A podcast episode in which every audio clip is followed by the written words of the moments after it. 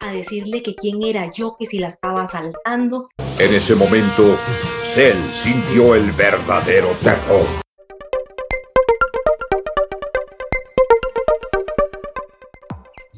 Hola, bienvenidos al quinto episodio de Podcast Bisquick. Hoy vamos a hablar sobre consejos para aprender inglés o un segundo idioma. Para ello, hoy nos acompaña una invitada muy especial. Ella es Wendy Mata, licenciada en enseñanza del inglés, egresada de la UCR, con 10 años de experiencia, ha trabajado con niños, adolescentes y adultos. Hola Gwen, ¿cómo estás? Buenas tardes. ¿Todo bien? Muy bien, por dicha, todo por acá. Nos alegra un montón que nos hayas aceptado la invitación y que nos hables del tema y para ayudar a, tantas personas que quieren aprender inglés y, no saben ni cómo empezar, ¿verdad? Entonces, desde tu experiencia, ¿cómo fue el aprender inglés y, y ya enseñarlo? Bueno, te cuento. Bueno, primero, muchas gracias por la oportunidad, ¿verdad? Siempre es muy bonito tener eh, estos espacios para poder compartir un poquitito las experiencias y, y consejitos de, de, lo que uno se dedica, de lo que uno tanto ama. En mi caso, sí, soy docente, eh, dedicada propiamente a la enseñanza del inglés. Para serte muy sincera, yo de chiquitita jamás me imaginé que iba a terminarme dedicando a esto, o sea, nunca, nunca lo imaginé, pero terminé enamorándome del idioma y eso fue lo que a mí me permitió decidir que me iba a dedicar a eso. Entonces dije, yo quiero que más personas se enamoren al igual que yo y que lo aprendan y que también lo quieran enseñar. Eh, por ejemplo, cuando yo estaba ingresando al colegio, que en ese entonces con la evaluación de bachillerato, ¿verdad? Este, mis papás se preocuparon muchísimo porque yo nunca, nunca expresé interés por ningún idioma ni nada. Entonces, en su momento ellos decidieron matricularme en un curso, como lo hace mucha gente, ¿verdad? Para aprender. Y justo ahí fue donde me enamoré del idioma. Yo en su momento creí que quería ser contadora porque me encantaban los números y quería trabajar con algo así y terminé en algo completamente diferente, y ahora no, sí, y ahora no imagino mi vida si no me dedicara a esto, ¿verdad? Entonces, eh, que vean no es algo de que, ay, es que fijo el que, el que habla inglés o el que me enseña es porque desde chiquitito tiene contacto con el idioma. Fijo, los papás lo hablan. No, mis papás no lo hablan. Y de hecho, eh, mi mamá era una que cuando yo venía del colegio con prácticas de inglés, ella me las volvía a copiar para que yo las hiciera y ella las revisaba. Y ella sin saber si estaba bueno o si estaba malo, confiaba en lo que estaba en el cuaderno. ¿Verdad? Por lo mismo. Después yo empecé en, en este curso eh, con 17 años, ¿verdad? Y enfocada en bachillerato en su momento, ¿verdad? En poder lograr pasar la prueba. Y ahí fue donde me enamoré del idioma. Cuando yo me di cuenta que yo podía aplicar lo que estaba aprendiendo, que me estaba comunicando en otro idioma, me enamoré. A tal punto de que inmediatamente salí del colegio y apliqué para la Universidad de Costa Rica y, soy egresada de ahí, ¿verdad? Pero el hecho de, de, de que yo pasara de aprenderlo a enseñarlo fue un proceso muy, muy bonito eh, es bonito que le digan a uno, ya por fin entendí cómo utilizar esta estructura. Es bonito darse cuenta de que logré comunicarme, de que logré transmitir un mensaje en otro idioma y que la persona me entendió. Entonces, la experiencia es espectacular. Y para vos, este, ¿cuál es la importancia de aprender ya sea un segundo idioma o el inglés que estamos hablando ahorita? Mira, es que, digamos, en general, te puedo decir que eso aplica para cualquier idioma. Eh, en mi caso, bueno, que mi área es el inglés, pero aplica para, para, para cualquier idioma que, que, la persona quiera aprender. El hecho de aprender en general, ¿verdad? Nos da flexibilidad cognitiva. ¿Qué es esto? Que seguimos como forzando el cerebro a que piense, ¿verdad? A que trabaje, a que recuerde, a que, a que entonces eso nos va a ayudar, al menos a nivel cerebral, cerebral, perdón, un montón. ¿Verdad? Porque vamos a mantener siempre el cerebro ahí trabajando. Lo que es a nivel personal, ¿verdad? Como te decía, la satisfacción de poderme comunicar, eh, de que si tengo la oportunidad de viajar, no dependo de andar con un traductor en la mano o un diccionario. Hay gente que en su momento tenía que andar con diccionarios fotográficos, que son los que están llenos de imagencitas, y se comunicaban así, ¿verdad? yo quiero esto. Sí. Pero el hecho de que yo puedo comunicarme, puedo expresarme en un idioma diferente al que tenemos de nacimiento, la, la, experiencia es, bueno, indescriptible. Ya cuando das ese paso y ya después con los años, ¿verdad? De hablarlo, ya se convierte en parte de vos. Porque incluso a mí me pasa de que yo sueño, sueño en inglés. ¿Eh? ¿Chinchayo? en serio. Exacto. Entonces llegas a ese punto, ¿verdad? Eh, es muy común también de que se te olvidan palabras en español, pero tú la, la recuerdas en inglés. ¿verdad? Y hay gente que dice, ay, ¿qué vamos a hacerle a cool? Pasa. Son cosas que pasan porque ya el cerebro, ¿verdad? Él va trabajando y va interiorizando ese, ese nuevo idioma y lo hace como parte de suya. De hecho, eh, si analizamos lo que es el cerebro, ¿verdad? Que está dividido en hemisferios, lo que es el hemisferio izquierdo maneja la parte verbal, la de escritura, la de lectura, o sea, toda esa parte más fuerte relacionada al eh, aprendizaje de idiomas. Lo que es la parte derecha es como la parte más creativa, la de imaginación, la de, ¿verdad? Otra cosa. Pero si lo ves a fin de cuentas, la parte izquierda, el hemisferio izquierdo, es el que se ve como más, más forzado a la hora de aprender un idioma, pero necesitamos mucha ayuda del hemisferio derecho también.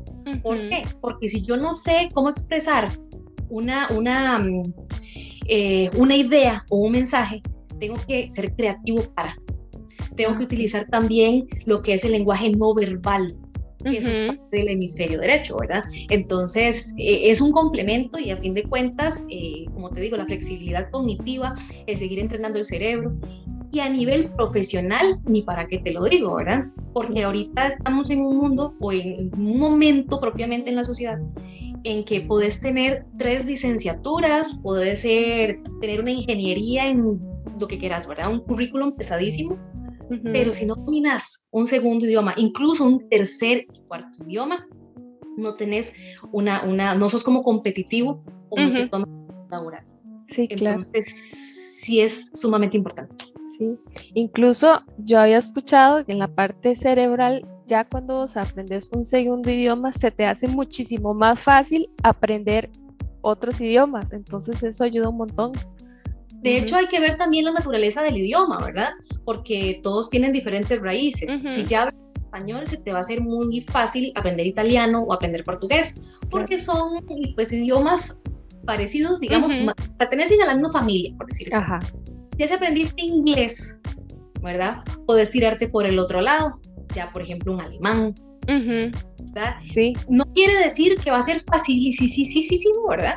Pero eh, vas a ir en el proceso y ya si logras dominar una segunda lengua, vas a saber eh, qué tanto empeño poner para dominar una tercera. Sí, claro. Incluso cuarta o quinta. Uh -huh. Sí, sí, ya, ya te das una idea y ya como que el cerebro se acomoda a aprender esos idiomas. Y, y aprendes a exigirte, Ajá. eso es muy importante, ¿verdad? Es como si lo logré, exigir vos misma y decir, bueno, no, eh, necesito más vocabulario, ¿verdad? Llega un momento en el que quieres expresar y decís, uy, no sé cómo, cómo se dice esa palabra, ay, ¿cómo, ¿cuál estructura necesito? Uh -huh. Entonces empezás a exigirte y así vas adquiriendo un montón de conocimiento de manera autodidacta, ¿verdad? Sí, claro. Y más o menos una persona en promedio, ¿cuánto se demora en aprender inglés? Mira, en inglés en, en general yo te puedo decir que va a depender muchísimo uh -huh. de cómo lo estés aprendiendo, de dónde lo estés aprendiendo y qué tanto empeño le pongas. Ok. Eso sí, porque pasa muchísimo de que una persona matricula en una institución, ¿verdad? Uh -huh. Y solo toca el libro o solo estudia, ¿verdad? O solo repasa estructuras o solo practica en la institución. Uh -huh. Y el resto de la semana no ve más nada sobre el idioma. Y como te digo, eso tanto en inglés como en cualquier otro idioma. Entonces uh -huh. llega un punto en el que uno se, o la persona más que todo, se enfoca en pasar un curso. Exacto. Ay, necesito ese con 70 pasos, entonces necesito un 70 para pasar. No. Cuando se aprende un idioma no es como para pasar bachillerato, que necesito pasarlo para seguir adelante. No, uh -huh. un idioma es diferente. ¿Verdad? La idea es siempre obtener la mejor calificación porque eso refleja mi dominio. Uh -huh. Uh -huh. Entonces no es solo de estudiar eh, en clase y de practicar con mis compañeros, sino también yo de buscar el momento de día para seguir practicando. Sí, cambiar ese chip de no, no pasar por pasar, sino de que exacto, tengo exacto. Que... hay estudiantes que me preguntan, ay, teacher, es que me quedé, mejor me salgo. No, al contrario, si te quedaste es porque entonces tenés alguna estructura o partes de pronunciación, diferentes aspectos que tenés que mejorar. Entonces, en ese caso, repita. Lo mejor que usted puede hacer es repita, ¿verdad? Bueno, repetir en ese momento, ¿para qué? Para que la persona pueda reforzar esas estructuras o todos esos eh, aspectos que tiene que afilar y pueda seguir adelante. Hay gente que pasa, ¿verdad? Raspando y raspando y pasan con la nota mínima y llegan y se gradúan, tienen su certificado, pero al final no se sienten seguros y no se sienten, es que no, yo no hablo inglés. Tengo un certificado, pero realmente no lo hablo. Y es por eso, porque se han dedicado a pasar con el mío. Sí, yo, yo he escuchado gente que dice, yo, yo me gradué, bueno, estuve en el instituto, tengo el título, pero realmente yo no, no lo hablo. Sí, si me, si me hablan lo entiendo, pero así ya yo hablarlo no. Exactamente. O la persona que te dice, es que yo lo escucho y lo entiendo, lo leo y lo entiendo, pero no puedo escribir. O, ¿verdad? No puedo hablarlo. Entonces, por eso te digo, es, es cuestión de, de ver estos cursos o ver el aprendizaje de idioma como algo completamente diferente, es algo que es para la vida, ¿verdad? Ya sea que la persona lo necesite por trabajo o eh, simple y sencillamente porque es superación personal, ¿verdad? Y quiere aprender un idioma, pero sí es importante eh, notar eso, ¿verdad? Ser perseverante y no quedarme en el momento en el que tengo como el primer obstáculo, me quedo ahí. No, no, no, al contrario, a seguir adelante. Sí, claro, incluso el repetir te hace recordar muchas cosas que tal vez en el momento no retuviste, pero más adelante te diste cuenta que sí. Exacto. De hecho pasa, pasa muchísimo, que en muchas instituciones hacen pruebas de ubicación. Entonces, de acuerdo al resultado que refleje esa prueba, te ubican, no sé, en el segundo o tercer nivel, dependiendo. Hay muchas personas que se quieren ahorrar esos niveles. Sí. ¿verdad? Entonces lo ven como una gran ventaja y porque me estoy ahorrando tanta plata y tantos libros y tanto todo, entonces me metieron de una vez. Pero no se dan cuenta de que a veces es mejor no empezar tan arriba porque hay muchas cosas que pulir. Que si no las pulimos desde el inicio, vamos a ir jalando y arrastrando un montón de errores que nos van a cobrar la factura más adelante. Sí, exactamente. Sí. De hecho, cuando yo aplico, ¿verdad? Cuando yo aplico esas pruebas, siempre les digo a los estudiantes, si no se sabe la respuesta, no la baten. Porque si tienen mucha suerte y la pegan buena, el resultado que, va a reflejar el examen no es realmente su nivel de inglés. Exactamente. Entonces es mejor si usted no sabe una pregunta, no la conteste. Entonces ya el docente que lo está evaluando, así se va a dar cuenta de que no la sabe. Sí, exactamente. De hecho, este, a mí me gusta mucho sé cosas, ¿verdad? Pero a mí me gusta mucho empezar de cero porque sé que hay cosas de ese nivel que todavía no sé. Entonces, eh, va a haber cosas que yo, ah, sí, eso yo lo sé, pero va a haber otras que yo digo, no, de verdad no me acuerdo y, y son necesarias para seguir avanzando. Exactamente, o si las sabes, pero como decimos, no, no, me, o sea, no las recuerdo. Y tengo que refrescar todo eso. Y, y un idioma pasa lo mismo que cuando aprendemos cualquier cosa. ¿verdad? Si no la practicamos, lo olvidamos. Simple y sencillamente, pues nos vamos como oxidando, por decirte algo, y vamos perdiendo toda, toda esa habilidad, ¿verdad? Entonces, sí es muy importante cuando se retoma o cuando se inicia, tratar de empezar lo más bajito para reforzar todo e ir y pues en la mejor dirección, ¿verdad? Y cuando se está empezando, ¿cuáles son los errores que más se cometen al aprender inglés? Yo diría que creer que hay una receta mágica, ¿verdad? Porque incluso en general, ¿verdad? Pensamos que hay una receta para aprender rápido, porque yo quiero aprender ya y ya llevo, ya llevo un curso y yo quiero hablar ya. O incluso estoy aprendiendo solo, pero yo quiero hablarlo ya. Entonces me frustro porque no lo puedo hablar ya. ¿verdad? Y no lo entiendo y Exacto, y es como, pero escuché, escuché eso y no lo entendí, pero no es posible porque llevo ya tres cursos y no entendí el 100%. O sea, no hay una fórmula mágica. Es como, como ir al gimnasio y pretender que hayan resultados así, pero exagerados en cuestión de mes y medio. No, hay constante, ¿verdad? Entonces no hay una receta mágica o no hay una pastillita para. Pero eh, yo creo que uno de los errores es ese, ¿verdad? Como creer que se van a tener resultados de ya para allá y a las personas se les olvida de que es un proceso. Y es un proceso constante, ¿verdad? Lo que hablábamos, no es llegar a clases y ya salí, me olvido y hasta el siguiente día vuelvo a, repasar y no, es algo constante, ¿verdad? Hay que ir eh, practicando siempre, buscar el cómo. Eh, basarse en gramática es otro error. ¿verdad? Que la gente cree que tiene que, que, saberse toda la gramática y no precisamente, ¿verdad? O se frustran si no saben cómo se llama un tiempo verbal. No, no precisamente. Yo como docente tengo que dominarlo. Ajá. A eso. Pero una persona que se quiere, que quiere nada más aprender el idioma para comunicarse, y pues no le hace falta reconocer si es presente simple, si es pasado simple, si es uno perfecto. El nombre en sí ¿verdad? no es necesario. Cuando nosotros hablamos español, no decimos, ay, no, espérate, voy a hablar en perfecto. Exacto, ¿verdad? Voy a utilizar el pretérito. No, no, no. Nada más lo hablamos de manera natural y de manera fluida. Que eso es lo que se busca cuando una persona habla un idioma. Que tienen que, ver gramática, pues sí, pues sí, porque tienen que aprender la estructura para que se de manera apropiada, ¿verdad? O se escriba de manera apropiada también. Pero eh, no hay que basarse 100% en gramática. Hay gente que se basa más en gramática que en aprender vocabulario. Y es mucho más importante conocer vocabulario. Sí, exacto. También es muy importante basarse en pronunciación. ¿Ves? Sí, claro. Entonces, esas cositas. Eh, otro error es traducir. Ah, sí. Pensar en español, ¿verdad? Mm. Voy a decir algo, entonces, eh, no, ay, ¿cómo lo digo? Eh, y entonces lo traduzco en mi mente y así lo digo. entonces es un error muy, muy, muy, muy común. Sí. porque no, las estructuras son diferentes. Hay unas que son muy similares al español, pero no podemos aplicarlo siempre. Entonces, el consejo es más bien piensen en inglés, como lo diría en inglés, respetando las estructuras. Ajá. Eh, después, mm, tal vez no respetar ese proceso, como yo te decía, no respetar el proceso de que tal vez eh, hay personas que se les hace todavía más fácil el aprendizaje de un idioma, hay otros que pueden ser un poquitito más densos. No se puede decir que hay una persona, o al menos yo no conozco una sola persona que le haya sido imposible aprender el idioma.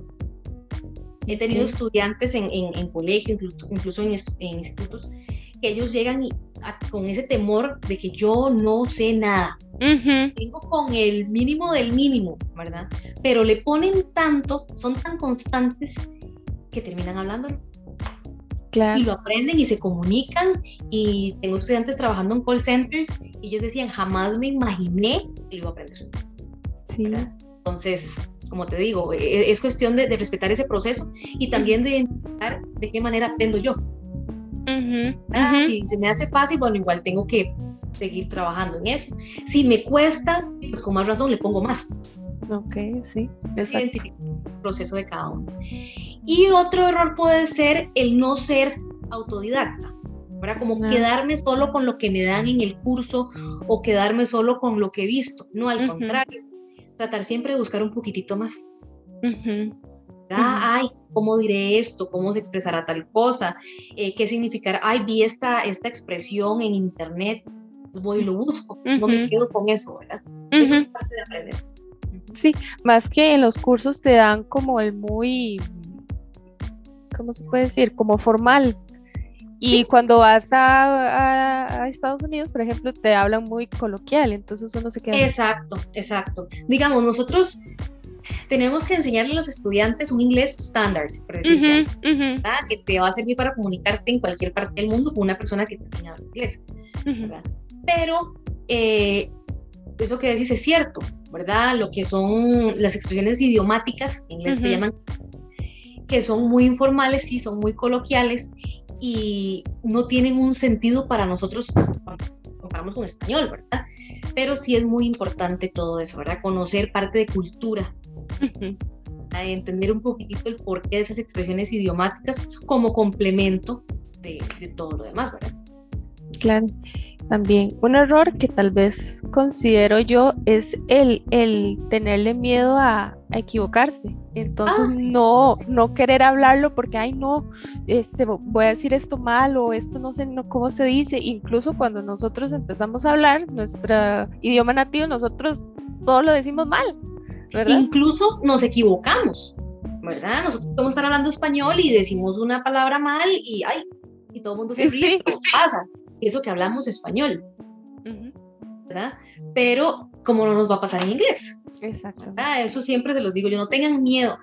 Siempre les uso como, como la comparación de que es como tirarse desde un bungee. Siempre les digo eso. Si quiere vivir la experiencia, mándese. Eso es todo.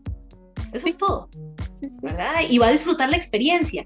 Eso es todo. ¿Que le puede a uno dar miedo? Por supuesto. Pero si usted se metió ahí es porque quiere. Exacto. ¿Verdad? Si usted llega y paga por, por un tour y incluye es porque usted quiere. si usted matriculó en una institución o si la persona está empezando a aprender un idioma, que usted se metió porque quiere, mándese, hable. Exacto.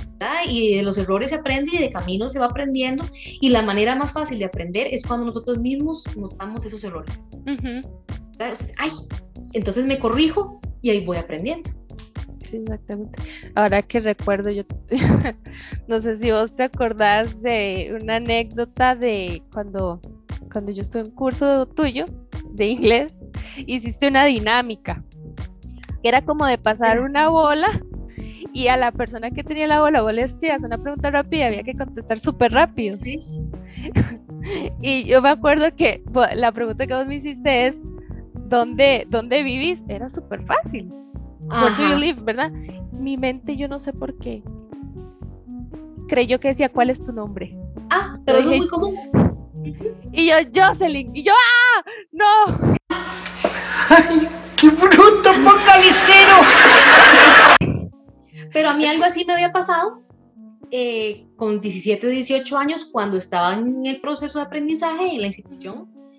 Este, y cosas así pasan. ¿Verdad? Pero es parte de, si te diste cuenta cuando lo dijiste. Sí, claro. Es porque, ¿sabes? Pudiste identificar el error. Es parte del aprendizaje. Sí, sí, exactamente. no, no es nada del otro mundo, pero sí es importante echarse al agua.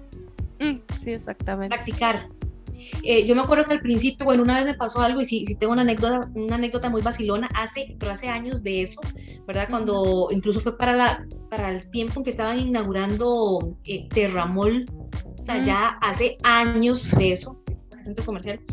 Y recuerdo que pues yo estaba en mi proceso de aprendizaje y veo un montón de gente de intercambio que andaban todos juntos, todos con un, un maletincito ahí identificados y yo decía, ah, me voy para una tienda de bisutería y había una muchacha, una rubia muy bonita, y yo dije, ah, sí, ella debe ser gringa o de andar por ahí, ¿verdad? Decía.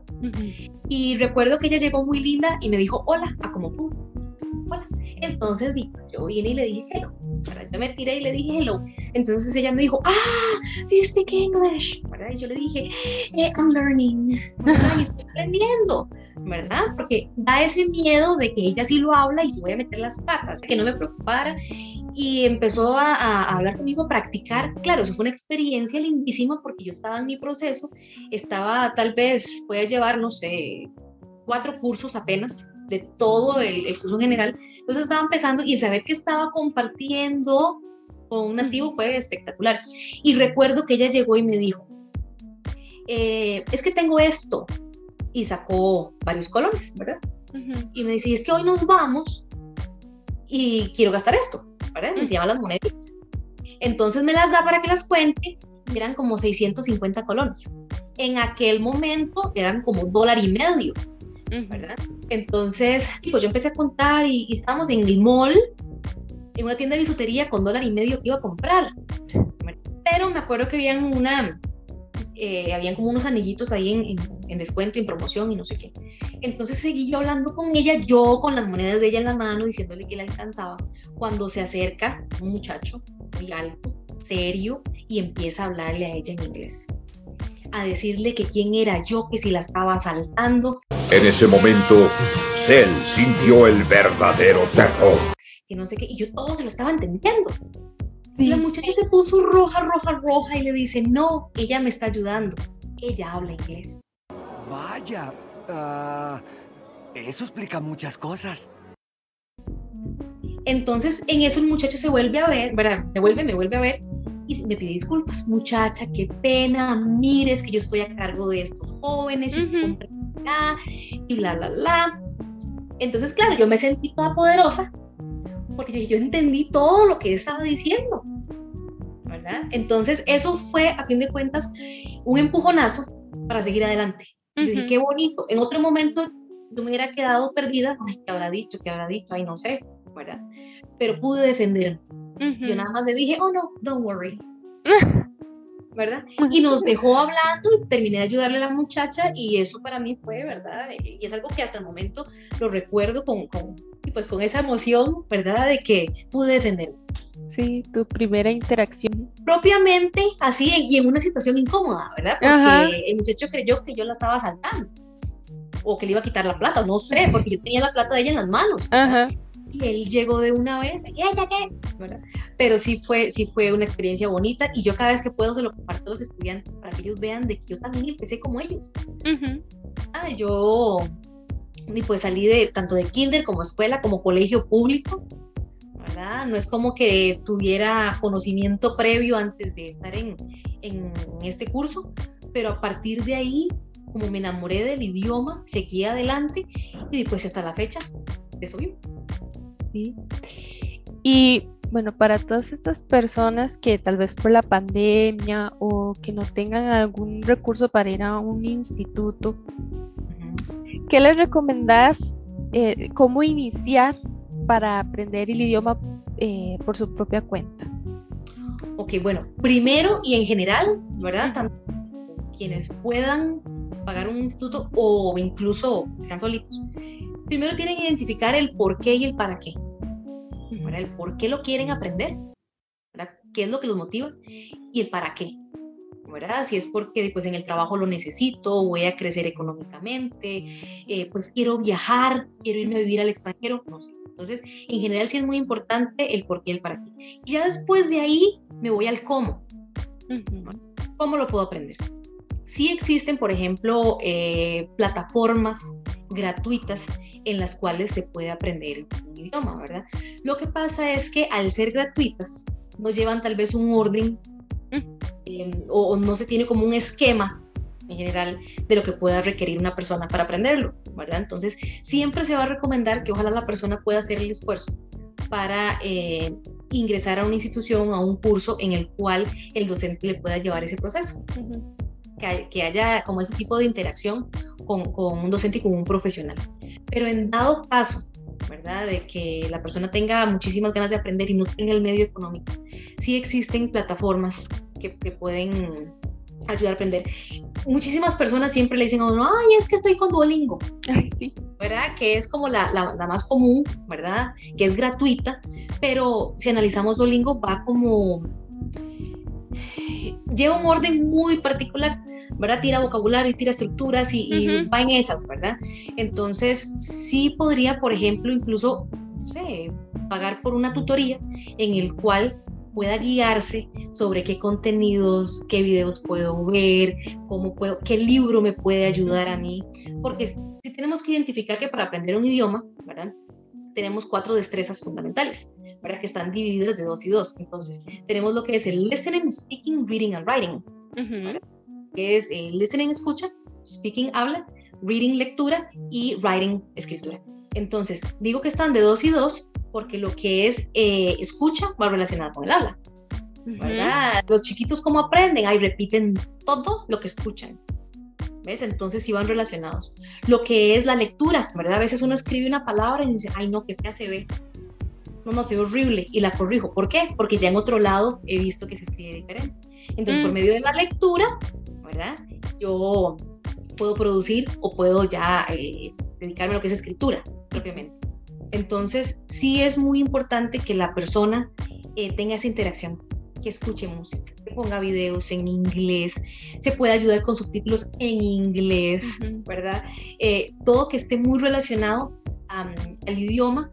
¿Por qué? Porque el cerebro es una máquina tan perfecta que va a buscar sobrevivir en cualquier contexto. Hay personas que no saben nada de inglés y se van a trabajar a Estados Unidos y lo aprenden porque les tocó. Exacto. Entonces llega un momento en el que podemos eh, y pues forzarnos a nosotros mismos a decir, no, tengo que, ¿verdad? Entonces, podrían, podrían empezar por ahí. Pero siempre es recomendable, por ejemplo, ya si lo quieren a nivel profesional, ¿verdad? Si lo quieren aprender y, tenerlo como complemento de un currículum, sí es importante certificarse. Porque la persona puede hablar inglés, pero si no tiene algo que lo certifique, es muy complicado a nivel de, de currículum. Sí. Sí, igual tal vez al iniciar tener la noción, pero sí ya cuando, cuando tal vez se tenga ciertos conocimientos, sí ir con un profesional para que te dé una guía. Exacto, exacto. Sí, siempre es muy importante buscar ayuda de un, y pues de un profesional, ¿verdad? Que nos vaya guiando, porque, em, por ejemplo, si la persona lo aprende de una manera muy coloquial y luego busca en, en, y pues involucrarse a nivel laboral con el inglés que tiene, es un inglés muy informal. Entonces, es por ahí. Por eso te decía que hay que enfocarse en el por qué, el para qué, ¿verdad? Y, ya después buscar el cómo. Sí, claro. Igual, eh, así no arrastras errores que tal vez tenés por aprender solo. También se pueden buscar becas. Hay muchas personas que buscan, ¿verdad? Eh, apoyarse por medio de una beca y así lo han ido logrando y lo sacan adelante y lo aprenden y lo comunican y pueden tener su certificado en el currículum. Entonces es cuestión de buscar. Ok, y ya sea que la persona esté en un curso, aprendió solo, ¿qué consejos puedes dar para que se perfeccione ese idioma o el inglés? Ok, involucrarse. Yo siento que tiene que involucrarse siempre con el idioma, ¿verdad? Eh, desde lo más mínimo, que es decir, bueno, voy a poner mi celular en inglés. Un detalle tan mínimo como ese. Para, no sé, si tengo que cambiar eh, alguna configuración del teléfono, ah, mi teléfono está en inglés, voy a tener que buscar hacerlo así. ¿Ves? Entonces parte de sobrevivir en esas cositas como esos aspectos que te digo, ¿verdad? De, tener que forzar el cerebro a. Y así lo va uno aprendiendo. Eh, a las personas que les gusta ver películas, ¿verdad? Buscar siempre que estén en inglés, ojalá sin subtítulos y que estén full inglés. Y si no, ¿verdad? Pues al menos que estén los subtítulos en inglés. Pero sí tratar de quitar, en este caso el español, incluso si es otro idioma, buscarlo en otro idioma, ¿verdad? Si es portugués, bueno, que esté entonces full portugués. Porque si no, vamos a caer en que nos vamos a ir lo más fácil, al español. Ah, no, el subtítulo está en español, entonces ni le pongo atención a lo que están por estar leyendo. Exacto. ¿Verdad? Entonces, es más que todo eso, involucrarse. Em, los libros, libros, leer inglés. Cualquier cantidad de vocabulario puede aprender uno con leerse un libro. Entonces, sí es buscar un libro de algo que me guste mucho para que me entretenga, que me ilusione, que, que, me apasione. Entonces, estudiármelo, no solo leerlo, sino estudiármelo. Ay, no entiendo qué será esta palabra, entonces voy y la busco. Y así voy aprendiendo más vocabulario y estructuras. Ah, mira, ay, qué rara esta estructura. Ah, es una expresión idiomática. Mira, hace que... Entonces, ahí vas adquiriendo cualquier cantidad de estructuras y a fin de cuentas, y pues todo es ganancia, ¿verdad? eh, ¿Qué más te puedo recomendar? Tratar de hablarlo, para practicarlo. Si en la casa hay alguien que también domine el idioma o esté aprendiendo a practicar, yo sé que es muy difícil, porque incluso en mi casa me pasaba que, que yo estaba en ese curso, mis hermanos también, y al final nunca practicaba, ¿verdad? Pero es tratar de, o incluso si hay una, no sé, uno tiene un amigo, un familiar, practicar, buscar cómo para que no se nos olvide. Volvemos a lo mismo, hay personas que se gradúan, se gradúan con buen inglés y ya lo metieron en currículum y todo, y pues nunca más volvieron como a cuidarlo, no le dan ese mantenimiento y cuando se dan cuenta no lo dominan como lo dominaban en su momento, ¿verdad? Entonces tienen que volver a pagar un curso, entonces ya le dicen a uno, es que estoy muy herrumbrado y bla, ¿verdad? Entonces tienen que retomar el proceso pero sí es importante que, que, una vez que ya uno está en el proceso, seguir adelante y seguir dándole ese mantenimiento. sí. Seguir poniéndolo en práctica. Aunque, aunque, sea hablar solo, no importa. En realidad, en realidad yo hasta la fecha lo hago. Yo hasta la fecha lo hago, ¿verdad? Yo no sé, tal vez voy manejando y voy pensando y voy pensando en inglés. Y eso de que a mí me corresponde hablar en inglés todo el día. ¿verdad? Porque trabajo para diurno y para nocturno. Entonces tengo que estar en esas y estoy en, estoy con el inglés todo el día. Pero sí es importante mantenerse ocupado, ¿verdad? Llega un momento y uno dice, ay, ¿cómo era que se decía? Porque todo nos pasa, ¿verdad? Entonces, ay, no, vaya, refuerce. Pero sí es importante, aunque sea hablar con uno mismo. Sí, exactamente. Y ¿Hay páginas o aplicaciones que vos recomendás donde yo pueda practicar inglés tanto para escuchar, escribir? Sí, eh, eso sí te digo, por ejemplo, la mayoría y las mejores no son gratuitas. Mm, eso sí, eso sí no son gratuitas. Porque tal vez te ofrecen, no sé, una prueba por un mes. Entonces ya te enamoras y ya entonces así la pagas, ¿verdad? Porque sí son, son muy buenas, pero em, en su mayoría, como te digo, las gratuitas, sí hay gratuitas, pero es como más complicadito, ¿verdad? Sí. Lo que es, por ejemplo, bueno, ahí te decía lo del domingo, que es, es todo como un juego, ¿verdad? Y lo puedes utilizar como complemento de otra, de un, de un curso o de, de otra forma más formal de aprendizaje.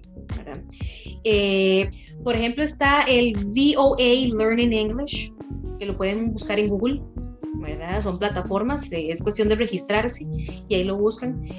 Tienen, en su mayoría hay unas que tienen una parte gratuita, pero claro, puedes hablar y practicar con gente de todo lado, ¿verdad? Pero no tienes tal vez ese apoyo de un docente, que es lo que te da la parte de cuando pagas, ¿verdad? Entonces, está eso. Está Busu, eh, que bueno, no solo para inglés, también se puede practicar otros idiomas. Entonces, en general, es, una muy buena plataforma.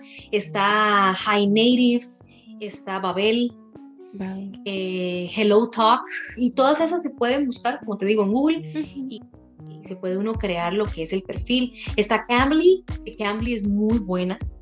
Incluso eh, se puede buscar la manera de, practicar con gente, de estar ahí un tú a tú, pero después sí, sí hay que pagar, ¿verdad? Está um, My Language Exchange y está Communication, no, Conversation Exchange, se llama eso.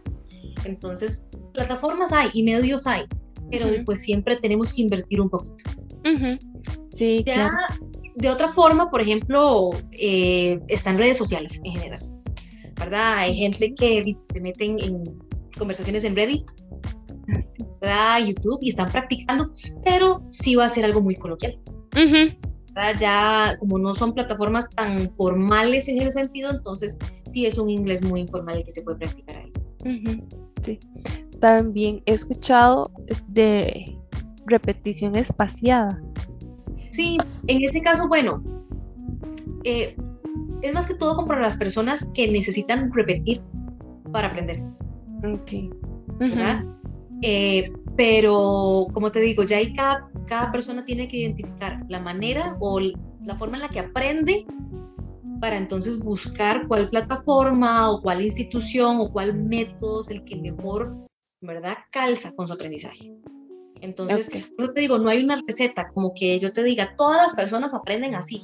No, ¿verdad? Cada quien tiene que identificar cómo aprende para entonces empezar a, a pues, estudiar, ¿verdad? Y si yo ya tengo cierto nivel de inglés, aquí en Costa Rica existe algún examen o un certificado que sea confiable donde diga qué nivel tengo y que yo lo pueda usar también para empresas. Sí, claro. De hecho, esas certificaciones son importantes en general. ¿verdad? Eh, no solo el certificado que te da una institución de que terminaste el curso, sino el que te dice qué nivel tenés, ¿verdad? Porque volvemos al mismo podés haber pasado el curso con la mínima siempre, entonces tu nivel de inglés no va a ser el esperado. Aunque tengas un certificado que dice que ya te graduaste. Esas, eh, esos exámenes o, certificaciones lo que hacen es que dicen qué nivel tenés. Entonces, para diferentes empresas, incluso personas que se quieren ir de intercambio, eh, que van a ir a trabajar a otro país les piden ese tipo de certificados. En Costa Rica tenemos eh, el que se llama IELTS, que esa es una prueba, eh, propiamente se hace con ellos, si no me equivoco, es Pedro. Eh, las aceptan las universidades públicas y privadas de Costa Rica, así como también en Estados Unidos y en Europa. Entonces, ves que, que sí te sirve lo que es tener ese, certificado, ¿verdad? Es así, em, digamos que te digan cuál es tu nivel de inglés para poder detectarlo. Eh, en general, lo que evalúan ellos es tu nivel según el marco común europeo. Y eso es por medio de letras, ¿verdad? Entonces te dicen que sos A1, A2, P1, P2. Si ya llegas a C1, C2, ya se demuestra que tenés un muy buen nivel, ¿verdad? Un A1, un A2, y pues en realidad estás iniciando, tenés un, un nivel de inglés muy bajo, así como muy, muy, muy básico. Pero eh, a fin de cuentas, ellos te dan esa calificación. Ujú. ¿verdad? Y ya con esa calificación puedes, eh, pues bueno, en tu currículum, ¿verdad? Pesa un montón y puedes aplicar para diferentes empresas o universidades, dependiendo lo que, lo que necesites. También está lo que es la prueba TOEIC, que en realidad es la más común, ¿verdad? Que se aplica en el país. Eh, y está el TOEFL, que es otra prueba también. Pero eh, lo que es a nivel de precios, si te, ahorita no sé exactamente, pero sí te puedo decir que el TOEIC eh, sí es más accesible el TOEFL. Ok. Entonces, habría que ver propiamente para qué se requiere la certificación y ver cuál necesitas, porque sí sé que hay, por ejemplo, universidades que te piden TOEFL. Entonces, pues habría que hacer la inversión para realizar esa prueba, ¿verdad? O si no, en general, podrían aplicarse las otras. ¿Y cuál es la, la diferencia que hay entre la TOEIC y la, y la otra que mencionaste? Y TOEFL. Bueno, Ajá. en realidad, las pruebas en general, ellos eh, lo que evalúan son las, las cuatro destrezas. ¿verdad? Que yo te mencioné, pero el formato es muy parecido, ¿verdad? Porque evalúan lo mismo, evalúan, bueno, que tengas que expresarte de manera oral como manera escrita, eh, que tengas que comprender lecturas, entonces, en realidad es más que todo, se puede decir como lo que abarca, ¿verdad? Que el TOEIC es una prueba como un poquitito más común, el TOEFL tal vez un poquitito más especializada Mm, ok. pero eh, las dos pruebas perfectamente pueden certificar tu nivel de inglés. También hay, por ejemplo, otras, unas editoriales, para lo que son Pearson, lo que son Oxford. Ellos también tienen sus propias pruebas para certificar tu nivel, eh, pero como te digo, es cuestión de saber para qué necesitas certificarte y ver cuál es la certificación que necesitas. Ah, Ok, perfecto. La, la primera certificación que vos mencionaste, ese instituto no da clases, solamente te da el nivel de inglés. Tengo entendido que, por ejemplo, eh, incluso dan como asesorías para docentes. Ah, Ah, ok. propiamente, ajá, pero, pero no, la verdad no, no he escuchado que ellos impartan un curso para, se dedican básicamente a evaluar, a certificar nivel. Ok, perfecto. Y ya para terminar, ¿qué le recomendarías a todas estas personas que tienen algún temor, una- un trauma incluso, o dificultad al aprender inglés o un segundo idioma y cómo se pueden quitar ese temor? Como te decía, tirándose al agua. Es la única, la única, la única forma. ¿Por qué? Porque va a llegar un momento en el que va a ser tan común que ya ni cuenta la persona se va a dar, ¿verdad? Es como cuando nos daba miedo, no sé, en la U, en el colegio, exponer frente a los compañeros. ¿Verdad? Que decía, ay, no, es que ya, ya sigo yo y a uno le sudan las manos y, y ay, no. Eh, le tiembla todo. Exacto, exacto, ¿verdad? O ya vas a exponer y no, tengo que ir al baño porque estoy muy nervioso, o todo eso. Pasa exactamente igual, pero llega un momento en el que ya después entras a la U y tienes que exponer cada dos sábados, o dos veces, tres veces a la semana, que llega un momento en el que ya te olvida. Ya, ya es parte tuya y no te da más miedo. Entonces, Ujú. ¿qué pasa con, con el idioma? Es eso, no le tenga miedo a equivocarse. Algo que pasa muchísimo en, en los cursos es que tal vez yo siento que mi nivel es muy bajo, por ejemplo. Y tengo un compañero que habla muchísimo. Ujú. Entonces uno oye que el compañero habla y habla y habla y habla y habla y habla. Entonces yo empiezo a sentirme como, ay no. ay, Ay, no". sí. Entonces muchos cometen el error de salirse. Porque, ay, no, es que yo no, es que, es que qué vergüenza, yo cómo voy a hablar, Ajá. y- ¿verdad? Entonces, por ahí. Pero vieras que a veces pasa un montón, y como docente te lo puedo decir, de que a veces muchos estudiantes que hablan rapidísimo y todo en los primeros cursos, gramaticalmente, ¿verdad? No están diciendo nada. Pero claro, Ah, suena lindísimo. Entonces los compañeros que no saben creen que Ajá. está hablando súper bien se apantalla. Exacto, y se intimidan por completo y no precisamente. ¿Verdad? Entonces, sí es importante no tener miedo. saber que nos vamos a equivocar y todavía yo tengo tantos años de trabajar y todavía uno se equivoca y uno hay nada más se corrige y sigue adelante, porque volvemos, nos equivocamos en español, no nos vamos a equivocar en otro idioma. Entonces, eh, es eso, perderle el miedo, el, el, mantener siempre el objetivo del por qué quiero aprenderlo, ¿verdad? Y que eso sea como mi mayor motivación para seguir adelante. Sí, tener... Practicarlo y, y eso es todo. Y una vez de que lo tengo, y pues mantenerlo, ¿verdad? Sí, exactamente. Igual, tal vez ver del lado positivo el error de que, de, sí, no sé esta palabra, pero ya la conozco y ya la sé. Exactamente. incluso, incluso, por ejemplo, nos pasa un montón, al menos, eh, bueno, los profesores cuando damos lo que llamamos el feedback, que es la retroalimentación, ¿verdad? Si fue una presentación oral o un examen, nosotros cuando corregimos, sí, pues ponemos el error o qué fue. Es muy importante ir a fijarme en qué me equivoqué, para entonces corregir todo eso, ¿verdad? Si es algo de pronunciación, bueno, tengo que revisar entonces cómo se pronuncia la palabra que fallé. Eh, ahí dije esa estructura, mira, ¿por qué estará mala? Entonces voy y reviso. ¿Por qué? Porque es cuestión de seguir mejorando. Si me quedo con eso, entonces ese error lo voy a seguir arrastrando hasta que termine el curso, entonces volvemos a lo mismo, ¿verdad? Eh, estoy perdiendo esa parte de, de, de, ser un poquitito autodidacta y me puede cobrar la factura más adelante. Sí, exactamente. Bueno, bueno, muchísimas gracias. Eh, si gustan, nos das algún contacto para, para gente que quiera asesoría. Claro, si tienen alguna consultita, eh, les puedo facilitar mi correo electrónico, que es wenmata.gmail.com. Y si tuvieran alguna consulta y en algo puedo colaborar, con muchísimo gusto.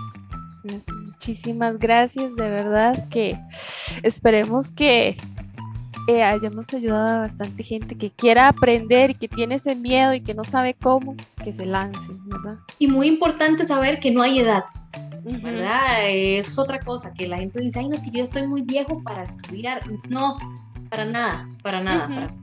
Sí, es cuestión de echarle muchas ganas. Sí, y que dices, es que ya los chiquitos son los que aprenden más rápido, ya yo estoy muy viejo y ya yo no. Y no, ya no me luce, a mí ya no me luce estar en esas, no es cierto, no es cierto quiere aprenderlo, la verdad es que nunca está. Sí, exactamente. Bueno, muchas gracias de verdad. Gracias por, la, por el espacio y por la oportunidad. A vos por, por aceptar la invitación. Chaito. Suscríbete a nuestro canal, coméntanos qué te pareció y qué otros temas te gustaría que habláramos y síguenos en nuestras diferentes redes sociales. Estamos en Facebook y en Instagram como Biscuit Oficial y en Spotify como Podcast Biscuit. Eso es, todo, amigos.